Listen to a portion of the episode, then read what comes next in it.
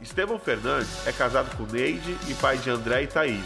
Graduado em Teologia, História, Psicologia e Administração, também tem mestrado em Sociologia da Religião e doutorado em Sociologia. Estevão é um dos grandes nomes da liderança cristã no Brasil. Recebam no Summit 2019, pastor Estevão Fernandes. Muito bem, gente. Apesar da modernidade da apresentação eletrônica, eu não podia deixar só nessa frieza, né? Apresentar aqui nosso amigo, já amado dessa igreja, pastor Estevão Fernandes, primeira igreja batista de João Pessoa, foi o, o, homem que encerrou o Summit 2019, e eu quero convidar você, talvez você não soubesse que ele estaria aqui hoje. Hoje à noite ele também vai pregar. Traga muita gente, traga o seu amigo, a sua amiga, o seu vizinho, vai ser uma bênção. E eu louvo a Deus. O Estevão ia ser nosso preletor no retiro de casais que aconteceu em março deste ano. Mas ele teve um sério problema de saúde, não pôde estar, me deixou numa situação delicada, porque eu tive que substituir o cara, e o cara é insubstituível nessa área. Então, irmãos, foi um problema. Só que tem um detalhe, tem um detalhe importante. Ele é o preletor do próximo encontro de casais lá em Porto Belo. Ó, oh, olha aí, olha aí. Se você não fez a sua inscrição, faça porque ele é muito bom e vale a pena. Deus o tem usado muito. Homem de Deus, andando pelo Brasil, fora do Brasil, e uma igreja maravilhosa. Quando você for ao Nordeste, tem que ir a João Pessoa e tem que conhecer aquela igreja fantástica. Meu amigo, muito obrigado de novo. Deus te abençoe. Será que ele falou da pessoa errada, não? Pastor Wander, só um minutinho, pastor, por favor. Meus irmãos, bom dia. Ah, eu falei para todo mundo, vou repetir. Meus irmãos, bom dia. bom dia. Olha que espontaneidade, que coisa linda. Antes de mais nada, também eu saúdo a todos com a graça e com a paz do nosso Senhor Jesus Cristo. Mas realmente com uma saudação forte. Antes de dizer qualquer coisa, eu, vem cá, Wanda, eu tomei uma decisão, Deus me dá a bênção de viajar, como também dá o pastor Wander e tantos colegas nossos, mas uma decisão minha que onde quer que eu vá, onde quer que eu fale, não importa o local, eu incentivo na igreja, nos locais, a cultura da honra. Isso é algo que há mais dois anos eu faço no meu coração, com uma decisão entre mim e Deus. E diante de todos vocês, eu não quero fazer nada antes de honrar a vida, o ministério e a pessoa do pastor Wander Gomes. Eu volto fazer isso. Pode aplaudir.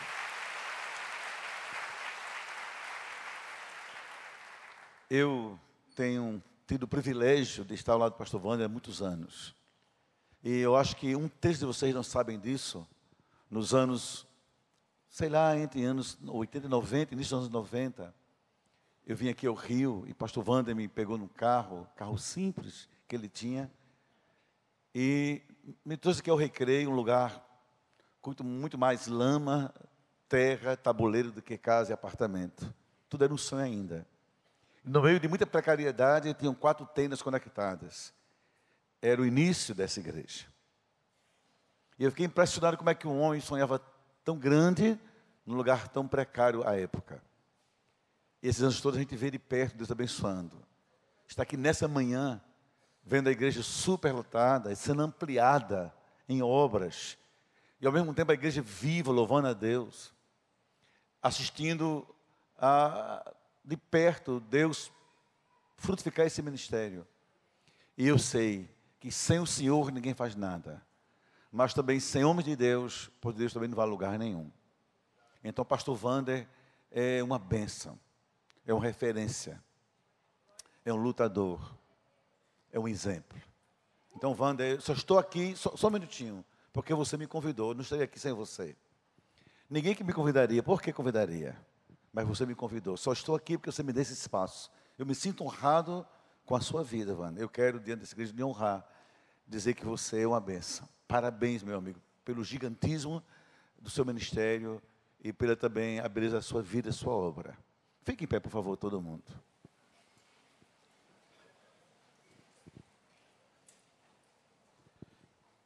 Erga as mãos na direção do pastor Wander. Vou, vou me afastar para você olhar para ele. Para mim, não, é ele. Ele que é o homem, diga assim, Pastor Vander. Ah, eu queria ouvir todo mundo. Pastor Vander. Deus te abençoe. Nós reconhecemos que sua vida abençoa nossas vidas, nossa família, nossa igreja. Você é uma bênção. Em nome de Jesus. Agora aplaudo de verdade esse homem de Deus. Agora sim. Deus abençoe. Pode sentar.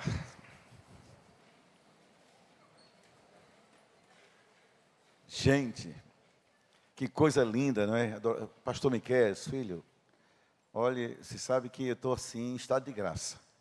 Porque o Senhor hoje realizou um sonho meu.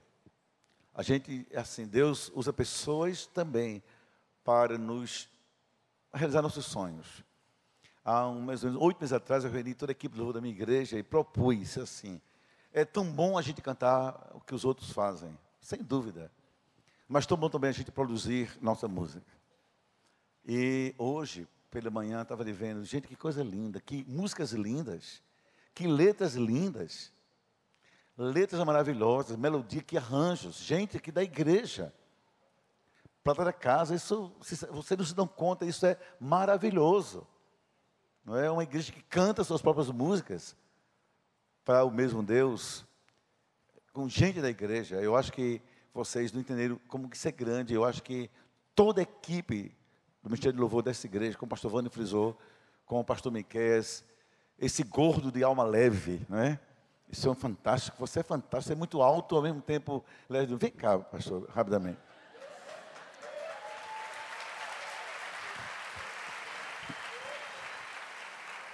Mas rápido, venha leve, rapaz. Venha ultra leve, que sacada do Rio de Janeiro. Olha só, gente, eu fiquei encantado. Teve na terceira música, ele parou para chorar, vocês perceberam?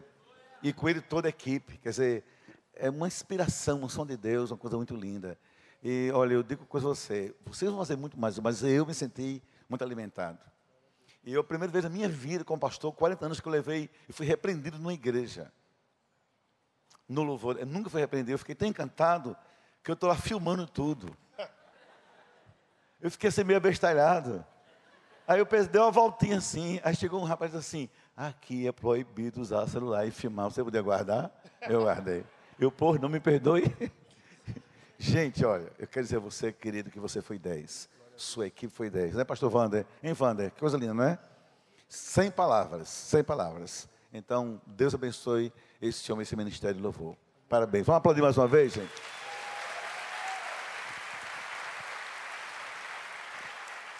Muito bem, um abraço de João Pessoa. Eu tive a honra de encerrar ontem o Summit, que coisa linda. Quanta gente, como essa igreja abençoa, igreja abençoa o reino de Deus. E tive a bênção demais de fazer o um encerramento. E nessa manhã eu quero conversar um pouco com você. Não é meu estilo muito assim, pregar na, na eloquência do pastor Wander. Pastor Wander é inimitável. Eu tentei fazer, só que abri a cara, não dá de jeito nenhum. Quando ele bota aquele biquinho dele, ninguém segura. Né? Negócio é, é sério. Sério. Mas tive também a honra de caminhar um pouquinho com o pastor Penafoto. Obrigado, querido, pela companhia. Me levou no hotel, viu? Foi muito bom. E também encontrar a Maura e viu meu pastor, um abraço em você, pastor Paulinho, viu, querida? Irmãos, hoje bem, mas cada um tem um estilo. O meu estilo é mais assim, eu sou mais pedagógico. Eu sou mais de fazer pensar. E às vezes eu tenho uma triste unção de fazer chorar. Que coisa, eu não queria isso, mas Deus me fez assim. E em alguns encontros de casais que a gente viaja pelo Brasil, vamos eu e o pastor Cláudio Duarte. Eu sempre fico no primeiro e ele fecha. De pastor Cláudio, eu faço chorar e você faz sorrir, então é melhor você encerrar o encontro. Hoje eu queria falar sobre a vida, o sentido da vida e as coisas que Deus pensa e requer da nossa existência. Antes de mais nada, eu quero dizer a você que é com, muito, com muita consciência que eu vou falar essas coisas aqui, na esperança de que aquilo que eu falar seja semente, que uma vez em você plantada, possa germinar para pensar o melhor, pensar para além daqui. Eu penso que sempre o melhor sermão é aquele que não termina após o culto, mas aquele é mastigado no almoço em casa, no restaurante. Aquele degustado ao longo da semana. E então ele se transforma em nutriente para a nossa vida espiritual. Aquele que só emociona é muito pueril, mas aquele que produz reflexões se eterniza dentro da gente. Vamos abrir a Bíblia em Mateus capítulo 21, versículo 18 a 22, onde eu vou falar sobre esse tema, vida frutífera. Bom, isso. Vai ser colocado diante de vocês, eu isso, peço a ajuda da mídia para que a gente possa pensar melhor. Eu vou me empolgar um pouquinho aqui, eu vou pedir permissão à mesa, eu vou dispensar isso aqui para não ficar um pouco tenso e queria que vocês só me ajudassem no comando, tá bom, querido? Mateus 21, de 18 a 22. Claro que é um, é um momento no ministério de Cristo cheio de, cheio de mistérios, de segredos e de profundidades que estão para além, muito para além é, do texto. E de manhã, Mateus 21, do 18 em diante. Voltando para a cidade, Jesus teve fome. Olha como aqui se manifesta a humanidade de Jesus. E avistando uma figueira perto do caminho, dirigiu-se até ela, e nela nada achou senão folhas. Olha que expressão profunda, digna de você parar e mergulhar nessa expressão. E Jesus disse que Jesus fala com a figueira. Olha, o Senhor da criação fala com a obra criada. Nunca mais nasça fruto de ti. E a figueira secou imediatamente. E os discípulos, vendo isso, maravilharam-se, dizendo: Como foi isso? Como secou tão depressa essa figueira? Jesus, porém, respondendo, disse-lhes: Em verdade, em verdade eu vos digo, que se tiverdes fé e não duvidardes, não só fareis o que foi feito à figueira, mas até se a este mundo disserdes, ergue-te, e do mar precipita-te, assim será feito. E tudo que pedirdes na oração, crendo, recebereis. Olha só, queridos, a maioria dos nossos pastores, eu estou entre eles, usa muito esse texto nessa parte final, para falar sobre o poder da fé, da fé que remove montanhas e da fé numa oração feita no nome de Jesus. E claro que estão certos, totalmente certos. Mas esse texto é muito mais rico e tem muito mais a ensinar que apenas a oração da fé, com quanto ela seja importante. E eu vou pedir que coloquem na tela, é, vamos seguir os três lições do texto. Esse texto me faz pensar muito. Lição número um, olhe bem para a tela. A vida é sagrada. Diga assim comigo, a minha vida, todo, a minha vida é uma existência sagrada. Primeiro essa lição número um. E tudo que é sagrado, eu e você também, tudo que é sagrado reflete a presença e a glória do Criador, de Deus. Você imagina, o Filho de Deus vai. E em um certo momento da sua caminhada, como qualquer ser humano na dimensão humana que ele vivia também, que o Verbo se fez carne, sente fome. E vai na direção de uma figueira cuja vida ele e o Pai promoveram antes da criação do mundo, na eternidade. Diz assim a Bíblia: tudo que foi feito foi feito por ele, e sem ele nada do que foi feito se fez. Então ele pensa: ali tem uma figueira, eu estou com fome.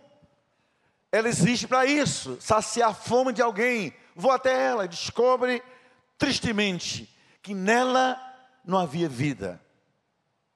Ele choca com aquilo. Leiam comigo Romanos 14, de 7 a 8, por favor. Olhe para a tela e leia na sequência. Agora, todos juntos, vamos lá, um, dois, três.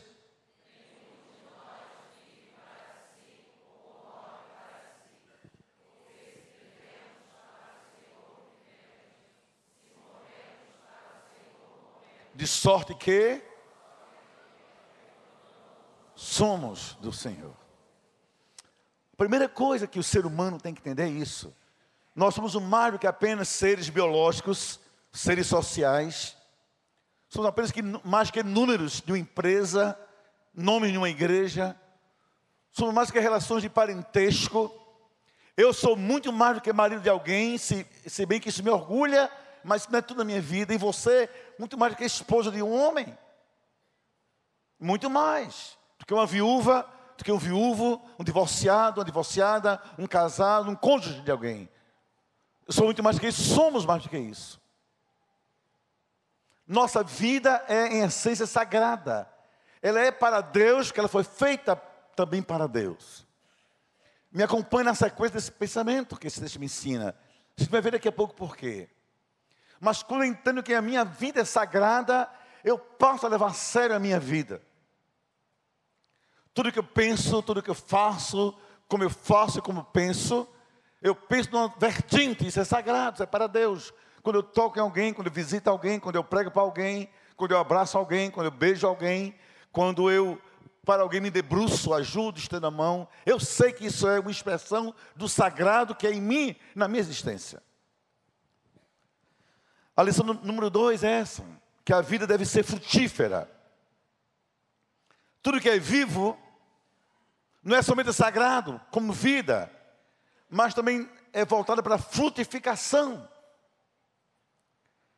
E tudo que é vivo e é saudável naturalmente cresce, se desenvolve, claro, e frutifica. Eu não sou a pessoa mesma quando eu tinha 15 anos.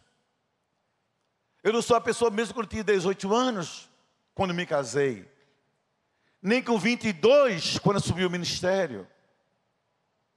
Nem sou a pessoa só porque eu me informei, estudei, sou pastor, não. Nem você, naquilo que você fez, faz, está fazendo. Mas eu sou chamado para transformar minha vida em vida de frutificação, isso é, ser para o outro, ser para os outros. Então a consciência me dominou desde muito cedo. Eu sou uma figueira plantada à beira do caminho. E um dia alguém vai passar e vai em mim encontrar algum tipo de refrigério, de sombra e de alimento. Deixa eu fazer uma pergunta antes de continuar. Por favor, olhe bem para mim e pense assim: quantos aqui no Rio de Janeiro, quantos aqui mais pertinho no recreio, se alimentam de você? Você sabe quantos? Quantos? Encontram em você substância para seguir vivendo nutriente para fortalecer a alma nas lutas da vida. Quantos? Você já ouviu alguma vez assim, chegar em casa, você homem, e ouvir da sua esposa, que bom que você veio, estava com saudade. Que bom que você chegou. Não estava bem sozinho ou sozinho. Já ouviu isso de alguém?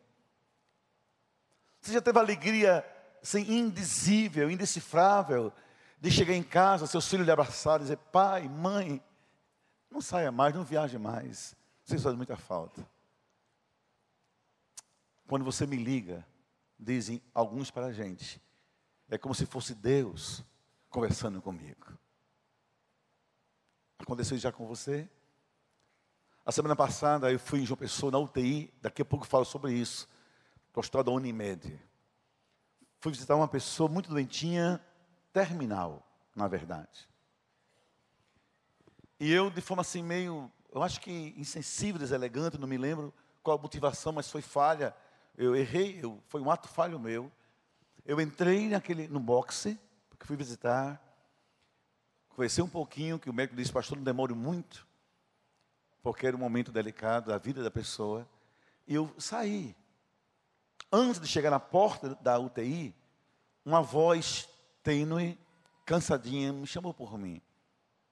Assim, pastor, isto é um grito que não saía, que não havia volume no amplificador da vida interior. Mas saiu. Aí eu me virei, sem saber se devesse ou não me virar. E a mão do Senhor assinou para mim. Eu perguntei à enfermeira, posso ir até lá ainda? Pode, pastor, vá. Sabe o que ela disse assim? Não saia sem orar por mim. Eu não sou da sua igreja. Eu nem sou evangélica. Mas quando o senhor entrou, eu senti Deus entrando aqui também. Já pensou? É como se você representasse para alguém faminto o alimento em forma de esperança na hora tão difícil. Mas escute, a vida tem que ser frutífera. Olha o que diz Jesus em João 15, 16: Não me escolheste vós a mim, mas eu vos escolhi a vós. Pode colocar na sequência, João 15, 16. Para que vades e des frutos, e esse vosso fruto permaneça. E a lição 3 do texto é essa: é que Deus tem um propósito, lição 3, para a nossa vida. Nós existimos com um propósito específico de Deus. Eu nasci lá no interior da Paraíba, num lugarzinho estranho, pequeno, pobre. Meu pai era carteiro e foi lá dirigir uma unidade de Correios Telecos da época, dos anos 50. nasci em 55 e tenho hoje 64 anos de idade recém-completados. E eu me lembro de uma história real que minha mãe contou. Que eu nasci meio, meio nato morto. Senão eu não estaria aqui, tivesse nascido completamente nato morto. Feio, doente, estranho. Uma parteira me segurou. Escutem isso. Meu pai fora da cidade, fazendo um curso, qualquer lugar do Brasil, não me lembro, não interessa. A minha mãe agarrou com aquele, aquela coisa feia, flácida, ensanguentada, estranha, e ouviu da parteira assim: esse garoto não sobrevive. Uma família hipercatólica ligam para um padre de um lugar chamado Princesa Isabel, no sertão da Paraíba. Venha para que ele não morra e ser sepultado como um menino pagão, essa crença na época do interior, vocês imaginem. E o padre vem a cavalo. Era um sítio onde eu nasci. Minha mãe grita a Deus.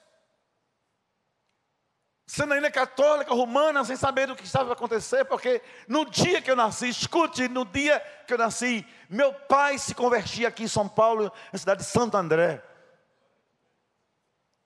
Disse a minha esposa, minha mãe, eu vou aqui para a igreja enquanto você vai viver esse parto.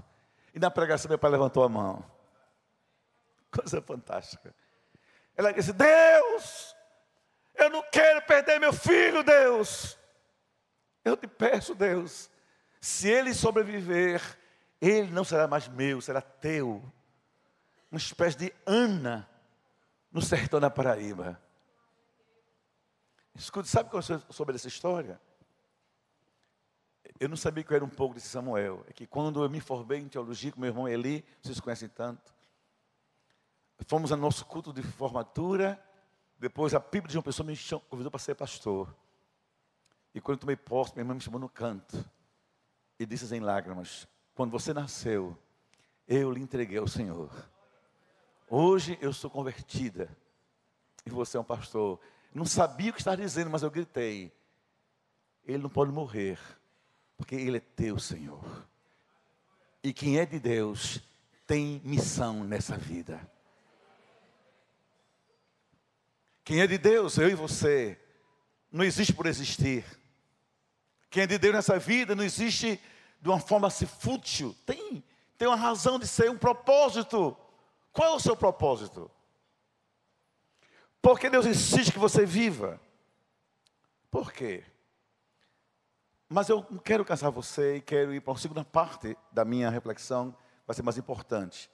E vou pedir auxílio da mídia para que vá até o slide. Quando Jesus nos confronta, ou confronta a vida. Vocês vão ficar extasiados com o que eu vou dizer agora. Eu não sou um homem de muitas certezas, eu não sou mas eu sou de algumas fortes convicções. Eu não sei se amanhã se eu estou vivo, como é que vou ter certeza demais nessa vida? Nem sei se amanhã se amanhã é vivo. Mas eu tenho algumas convicções sérias. Número um, eu tenho certeza absoluta, convicção assim, firmado em mim, que meu nome está no livro da vida do Cordeiro.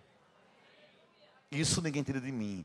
Eu sou salvo e remido pelo sangue de Jesus. Meu nome está lá. O seu também estará, com certeza. Cria nisso. Segundo, eu tenho convicção que eu vou prestar conta a Deus da minha vida. E que Deus já agendou na eternidade um momento comigo. Eu não sei quando, mas está agendado. Porque a Bíblia diz que todos nós vamos prestar conta ao Senhor pelo que fizemos no nosso corpo, com a nossa vida. Ele vai me fazer perguntas. Pelo menos três eu sei que ele fará. Número um, vai perguntar a mim sobre a minha esposa. Vai dizer, Estevão, senta aqui comigo. Você me conhece? Eu sou o eterno.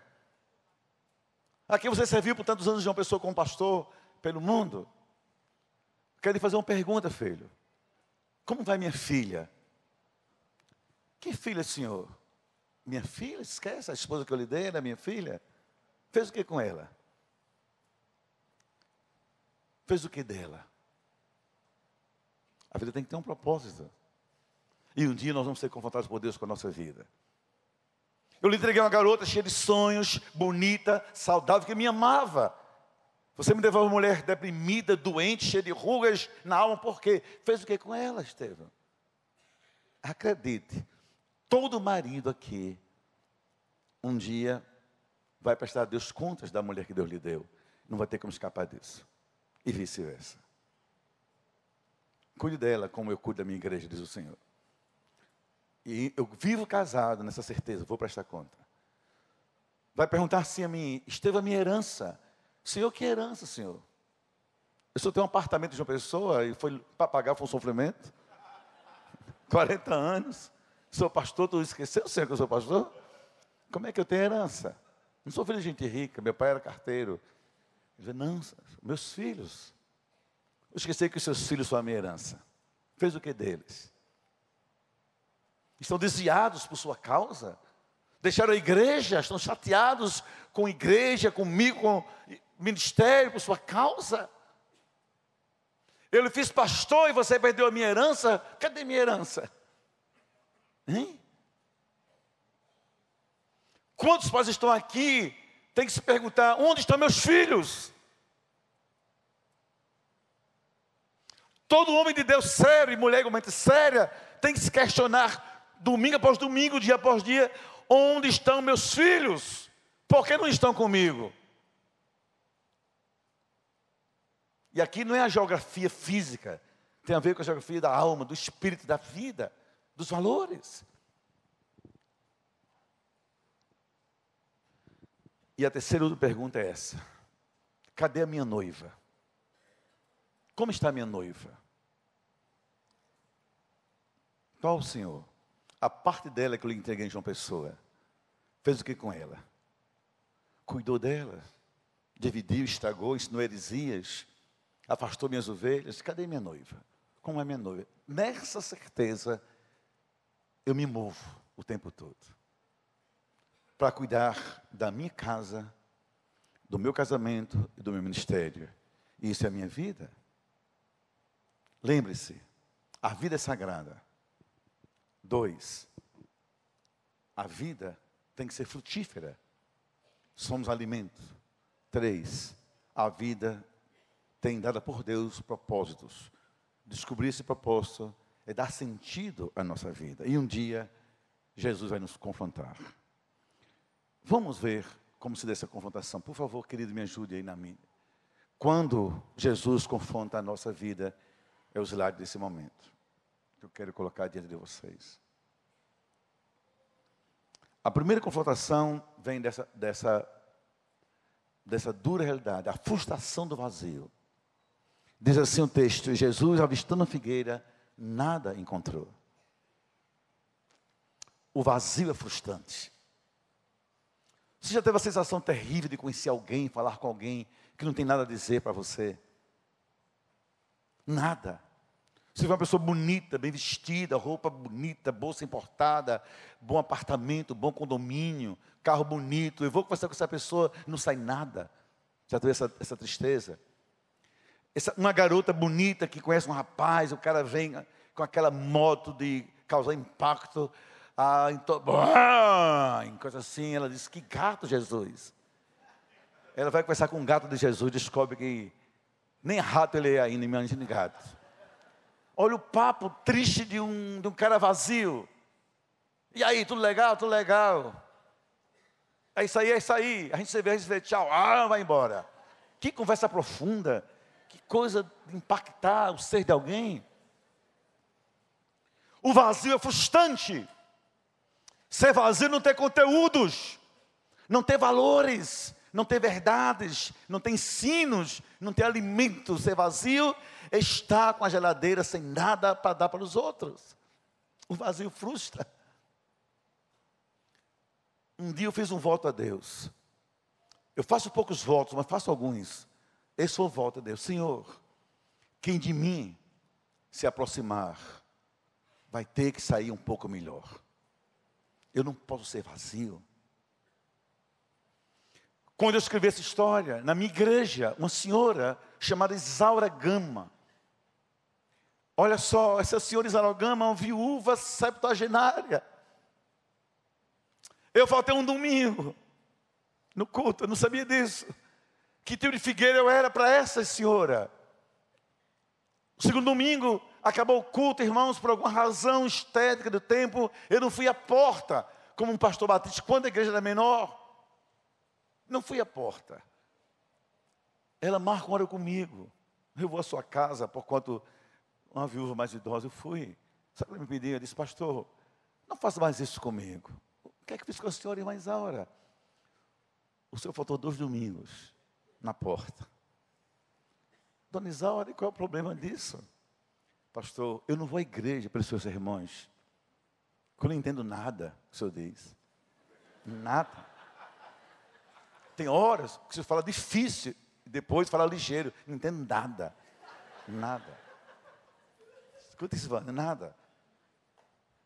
Então, por que vai à igreja? Eu não vou à igreja pelo coral, não vou à igreja por nada. Eu vou à igreja só por razão. O seu abraço é o sermão que eu tenho no domingo. O seu abraço é que alimenta a minha alma na semana inteira. Está vendo, Wanda? Quando o seu falta o culto, não vai à porta, eu saio com a alma vazia. Uma geladeira que se abre, não tem nada para se comer. A frustração do vazio. Todos temos algo a dar para alguém ou para outros. E o vazio frustra. Mas na esposa que quer um abraço, lhe é negado. Um filho que quer o perdão, lhe é negado. O marido que quer amor, carinho, lhe é negado. Imagine isso. Imagine alguém que quer atenção, ele dá as costas, quer conversa e recebe o silêncio. Quer aceitação, recebe empurrão. Imagina a dor de alguns nessa manhã. Estou só imaginando. Que em alguns aspectos não é diferente de qualquer lugar do mundo. Quando o pastor disse assim: converse, fale, abrace, quem está ao seu lado. Quem está ao seu lado cruzou os braços, nem olhou para você. Porque você tem incomodado com isso. Na própria igreja do Senhor Deus. Imagine, virasse para alguém na igreja e alguém sequer olhar para você. O vazio é frustrante, aprendo com esse texto. Nada encontrou, nada. Nunca permita que alguém vá até você e nada encontre. Você tem algo para dar. Você tem um pão da vida dentro de você. Você tem aliança com Deus. Em você habita a graça do Senhor. Dê isso para os outros. Isso faz muito bem. Segunda lição do texto. É o perigo da futilidade. Diz assim: nada encontrou, e depois, se não folhas. O que é isso, gente? Se o vazio é frustrante, imagine o perigo de ser uma pessoa fútil. O que é isso? É a arte que alguns têm, infelizmente, se apegarem a tolices, ao desnecessário, ao secundário, não é a essência das coisas da vida. Nada senão folhas. Folhas não alimentam. Eu quero figueira, só tem folhas. Quando eu falo de alguma coisa ruim, em família, eu sempre falo a partir de mim mesmo. para não parecer presunçoso demais para os outros.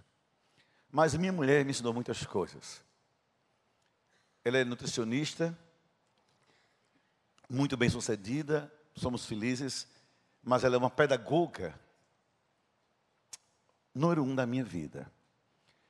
Primeira vez que eu fui aos Estados Unidos, passei oito dias fora de casa. Anos 90, final, quase anos 2000. Eu voltei empolgado, eu não tinha como levar lá na época, era caro. Quando eu estava para voltar, minha mulher caprichou nela mesma. Olha só. Ela cuidou de si, sabendo que eu chegar na terça-feira, segunda-feira, ela foi para um salão, ajeitou o cabelo, ajeitou os olhos, a sobrancelha, as mãos, os pés, tudo tem direito. Para receber seu marido. Oito dias fora. Veja só. Aí ela pensou muitas coisas, belas coisas. Ele vai chegar, vai me abraçar, vai dizer que saudade de você, você está linda, onde é que você estava, como é que eu suportei oito dias sem você? Mas eu tinha época uma mente escrava de folhas. Era uma empresa estética, para mim uma casa bonita, não bastava uma mulher bonita, tinha que ser bem decorada, tem que combinar cor de móveis, sala, vidro, flores, vasos, essas coisas todas, folhas da arquitetura moderna, folhas. Quando o assunto é relacionamento, folhas não alimentam. Aí eu chego em casa, eram três da tarde, minha mãe me espera com ansiedade tão grande, imagino demais. E eu também estava dela. Mas quando eu boto a pé no apartamento, que chego com a minha sala, mesa de vidro na sala, para colocar uns pacotes que eu trouxe, eu descobri muita poeira na mesa. Sabe o meu primeiro ato monstruoso? Foi assim: oito dias na América, ninguém limpa essa casa. Minha mulher baixou a cabeça, disse assim: Eu pensei que você só estaria pensando em mim e não nessas coisas.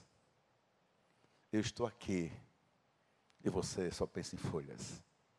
Eu estou aqui. Vocês viram essa manhã linda, nessa igreja maravilhosa. Eu cheguei quando entrei, para eu entrar, chegar pastor Wander, foi difícil. Muita gente lá fora. Amontoaram-se para entrar, tinha um grupo ensaiando, cantando, não sei. Estava difícil.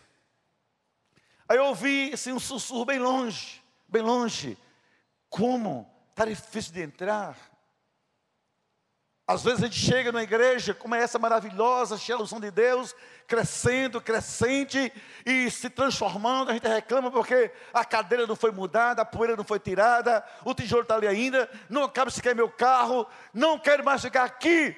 Brigar por folhas não alimenta a alma da gente. Às vezes, a minha geração criada no meio muito mais tradicional do que você possa imaginar. Eu vim da Assembleia de Deus para a igreja batista, naquele tempo batista tinha um PH no meio, era baptista. Era coisa séria, no bom sentido. Aí eu chego nessa manhã, aí uma banda maravilhosa, um louvor lindo demais, canções da terra. Mas eu posso dizer assim, é bonito, mas você tem falta daquele hino do cantor cristão. Folhas e nada mais. Gente, a gente fica olhando para coisas, detalhes da vida. Uma vida de folhas, uma vida que não alimenta ninguém. E também não é alimento para os outros. Na sua casa, a essência é isso. Frutifique para os outros. Você que é pai, dê o colo ao seu filho. Você que é marido, abrace e afague sua esposa. Muito. Envolva de beijos, abraços, afagos, elogios. Você que é esposa, mesmo com seu marido. Você que é irmão em Cristo, fala com o seu irmão em Cristo, de que bom que você está aqui. Somos ovelhas, você ame essa igreja, ame seus pastores. Porque se você pensar diferente, vai perceber, tornar-se figueira com folhas, em não alimentar ninguém e frustrar quem lhe procura na vida. Procura na vida. Folhas e nada mais. Quem aqui já ouviu falar numa cidade no interior da Pernambuco, chamada Serra Talhada, levanta a mão. Pastor Wander, até meio-dia tenho? Pelo menos até meio-dia. Folhas e nada mais. Escute isso, vou olhar para o relógio. Presta atenção, eu chego em Serra Talhada, vou pregar em Serra Talhada. Viajei 12 horas de ônibus, nove entre o nove de viagem e o resto para almoçar e lanchar. Quando chego para pregar na cidade, eu cheio de sonho para pregar, queria pregar para meus irmãos, preparar um sermão a capricho. Eu era seminarista. Pense aqueles quatro pontos bem trabalhados. Imaginei um apelo. Eu imaginei eu magro, eu era o bem grande do sertão. Imaginei vidas, conversões, choros, coisa linda para o meu ego. Sabe, ainda não sequer consagrador. Meu, aquilo eu pensei, gente, esse sermão está demais. Nem Vande prega desse jeito, pensei eu. Ele nem, nem chega nem perto. Eu comecei a imaginar na hora do apelo, o povo ia na frente, e eu satisfeito, Deus me usou, olha como eu sou cheio. Eu chego na rodoviária, eu tinha o cabelo um pouquinho mais cheio do que o normal para um pastor. Eu tinha o violão nas costas, eu só sabia tocar quatro músicas, e com elas eu fazia festa. Só tocava aquelas e mais nenhuma mais. Aprendi para ganhar o pão em Recife e comprar meus livros. E eu tinha uma barba que ainda era preta. chego na rodoviária de Serra Talha, desço, ninguém me espera. Já, já fiquei frustrado. O vazio. Ninguém. Eu não sei ninguém. Eu parecia um cantor de viola no interior. Olha, se ninguém olhou para mim, ninguém. Aí eu olhei um senhor, assim, meio agitado, meio assim, inquieto. Quatro da tarde, um calor imenso, ele com terno cinto, uma gravata preta, um sapato brilhando. Eu disse, aquele homem deve conhecer alguma, deve ser o prefeito da cidade. Eu disse, senhor, boa tarde. Ele mal olhou para mim. Eu disse, o senhor porventura conhece pastor fulano? Vou usar o nome do pastor. Da igreja X. Ele disse, claro que eu conheço. Sou eu. Sou eu. Eu tive um susto. Sou eu. E o senhor quem é? Disse, meu nome é Estevam, eu sou seminarista, eu vim pregar na igreja. Ele olha para mim de alto a baixo. Só viu folhas. Olhou assim desprezivelmente. Disse, você vai pregar na minha igreja? É você? Sou eu. Duas opções para você, jovem. Duas opções. Tem nem a terceira opção. Número um, Daqui uma hora, mais ou menos, esse ônibus volta para Recife. Você pode embarcar novamente. E eu disse, a opção dois, pastor. Ali na esquerda tem uma barbearia chamada Cristo Rei. Você vai lá, corta essa barba, jeita esse cabelo, muda essa roupa para cada na minha igreja. Que na minha igreja nem prega barbudo, nem cabeludo, nem pastor sem paletó e gravata. Irmãos, eu olhei assim para o ônibus. Pensei, 11 horas de novamente. Ninguém merece. Olhei para mim e senti assim o ser mais estranho do mundo. Disse, pastor, por favor, onde fica a barbearia mesmo? Cheguei lá, disse ao barbeiro, o que você puder fazer, faça, filho. Mas eu preciso pregar hoje à noite. Depois eu encontrei com ele. E eu disse, pastor, infelizmente o senhor é preso a folhas e nada mais. O senhor não me olhou como uma figueira que tem frutos. Para o Senhor importante são essas coisas, folhas e nada mais. E eu preguei, Deus me usou, não usou como eu queria na minha fantasia, mas me usou para dizer: a essência não pode se perder diante da mera aparência das coisas. O que é que é de bom na sua vida? O que de bom na sua vida você tem para dar para quem lhe procura? Só folhas. Não pode ser. Há muita coisa boa que Deus quer nos dar para a gente dar para os outros. Uma boa palavra, uma oração, um abraço, um afago, um perdão, uma mensagem, um amor, um olhar, uma atenção, um serviço. Essa igreja é uma figueira que frutifica. Olha o que vimos hoje, essa manhã. Eu lhe peço em nome de Jesus, torne a sua vida uma figueira que alimenta os outros. E quem chega para você, não encontre folhas e nada mais. Encontre algo para se alimentar. Você tem esse algo em você. E finalmente, a maldição da inutilidade. Jesus disse assim: Sinto muito, figueira, que não serve, não serve. Nunca mais nasça fruto de ti porque Deus manteria a vida de alguém que não serve para ninguém e para nada. Por que faria isso? Por que ocupar um espaço inútil no solo de Deus? Por quê? Todas as vezes que a gente é procurado por alguém que espera na gente alimento, graça, favor, amor, serviço, palavra, vida, sabe que nutrir-se a partir da gente e nada encontre, porque nós temos nada para dar, acredite, a gente atrai para a gente a maldição da inutilidade. Por que viver assim? E eu queria, antes de orar, encerrar com a história que houve comigo. História verídica. No hospital, na minha cidade. E acreditem, eu resumi o máximo, mas tudo foi muito verdadeiro. Um senhor está doente e eu vou visitá-lo. Quando eu saio do quarto desse senhor, uma voz grita por mim no hospital: Pastor Estevão! Lá do fim do corredor, eu me volto a três mulheres septagenárias me acenando para mim. Eu chego lá, fui até elas, por não. Olha a conversa. Nós somos católicas. Não somos evangélicas.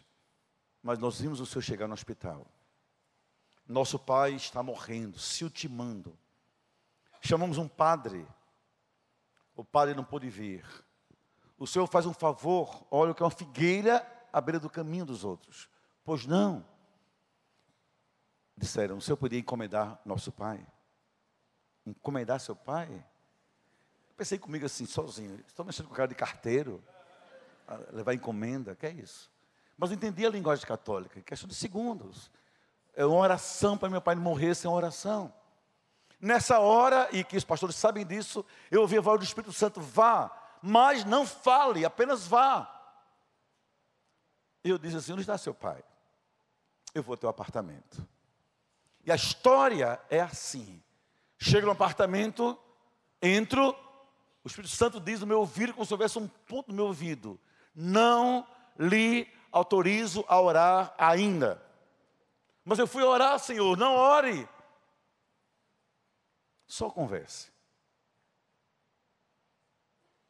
Chega enquanto o Senhor mora imundo. Senhor, meu nome é Estevão. Suas filhas me pediram para vir aqui orar pelo Senhor.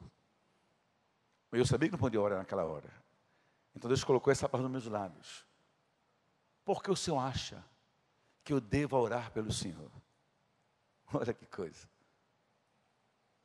Ele disse assim: Eu quero morrer agora. Eu perguntei assim: O senhor quer viver quantos anos mais? Olha que ousadia. Por que o senhor quer saber? Ele perguntou. Senhor, porque eu não faço orações genéricas, nem vazias. Não vou orar para Deus lhe dar sobrevida. Por quê? Quer quantos anos? Eu vou pedir por isso. Ele disse: dez anos. Tá bom, dez anos.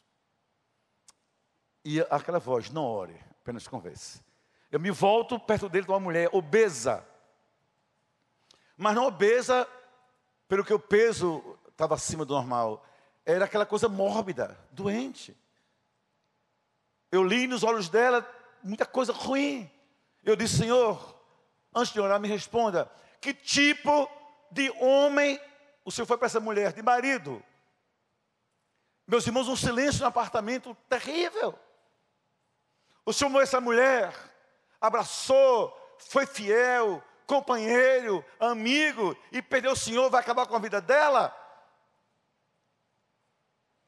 Porque Deus deixaria viúva uma mulher de um homem tão bom? Eu perguntei. Disse, Senhor, escute o que eu vou dizer a vocês. Eu perguntei a ele e para você também eu digo. Do Senhor, muitas vezes, Deus responde nossa oração. Não é por nós, pelos que vivem perto da gente. Deus escuta minha oração por Neide, pelos filhos, muitas vezes não é só por mim. Por eles.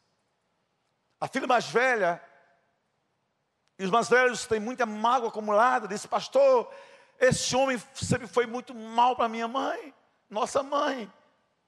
Começou a exalar o veneno de história de dor. Infiel, cachaceiro, adúltero, bruto, mesquinho, insensível. Nós vimos minha mãe, Senhor, sofrer aqui todo dia de violência desse homem. Ela queria comprar uma sandalinha, ele dizia que não tinha dinheiro, roupa era uma confusão, passeio nem pensar, mas para o carro dele não falta dinheiro para o som, para a roda, para a lavagem. Pastor, minha mãe só sofreu com esse homem.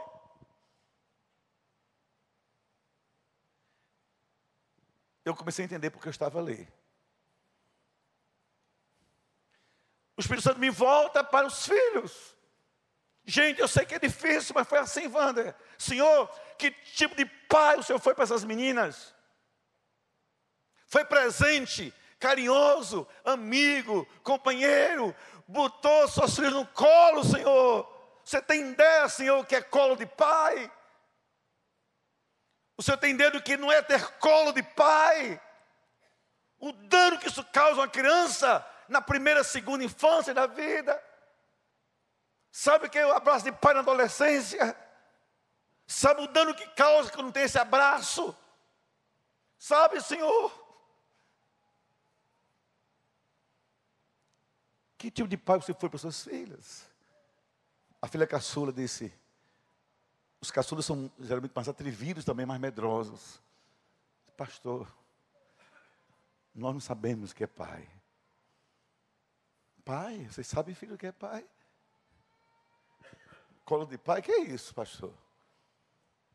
Esse homem só proibia gente, só proibia, só proibia, ninguém sai, ninguém conversa, ninguém brinca, ninguém veste essa roupa. Esse homem, ele não sabe o que é pai.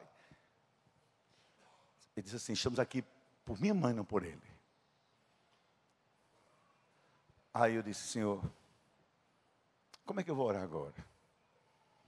Por que Deus vai dar mais 10 anos de vida? Para essa mulher sofrer mais 10 anos? Por que Deus faria isso? Para os filhos. Ali falei de Jesus. Estou resumindo o máximo. Diz assim, Senhor, eu vou orar.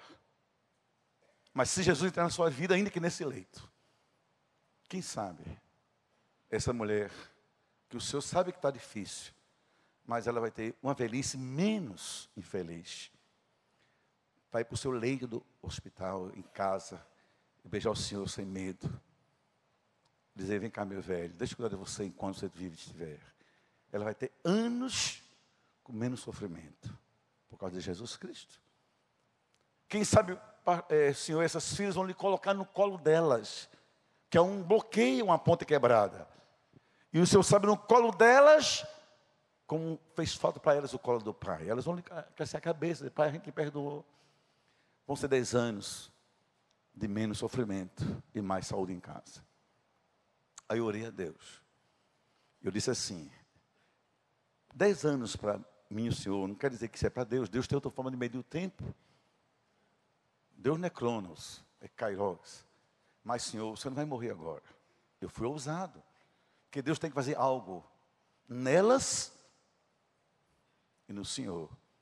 E por causa delas, depois, cuidar do Senhor. Eu orei. Três anos se passaram. Eu disse na oração: está aqui meu endereço, meu telefone mais íntimo de todos.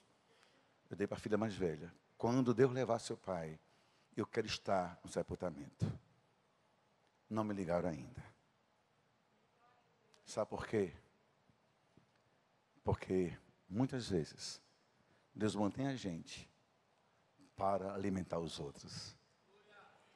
E ensina a gente que viver sem ser alimento, sem ser figueira no caminho dos outros, é viver em vão. É viver em vão. Quem de você se aproximar, o que vai encontrar? Nada. Nada. Nada. Nem um olhar, pelo menos. Nem um abraço, nem um afago. Quem está com fome perto de você em casa, na igreja e na vida, de que se alimenta? Você nutre como os outros, só com folhas, apegado a tolices, asneiras, superficialidades. Lembre-se, nós somos figueiras no caminho da vida dos outros. E em nós reina de forma poderosa o pão da vida, Jesus Cristo. Há muito alimento para dar para os outros. Folhas não alimentam ninguém. E toma a decisão de uma frase que eu aprendi. Todo mundo aprendeu essa frase, mas eu ouvi a primeira vez com o pastor no Recife, um bispo hoje anglicano, Paulo Garcia. Quem não serve, não serve.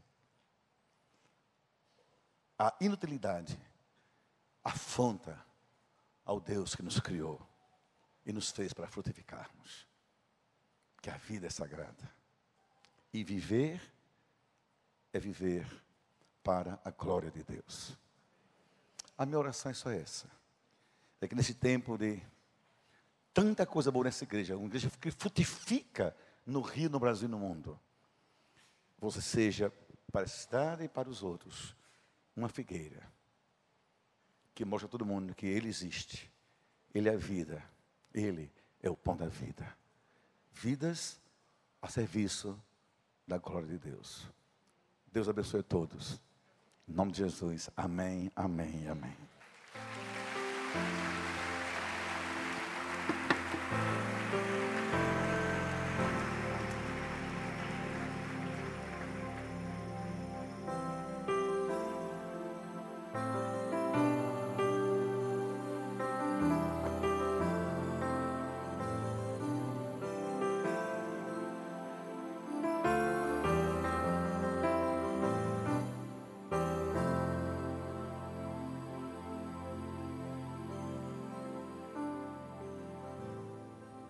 Vamos ficar de pé, irmãos, vamos orar. Coisa maravilhosa.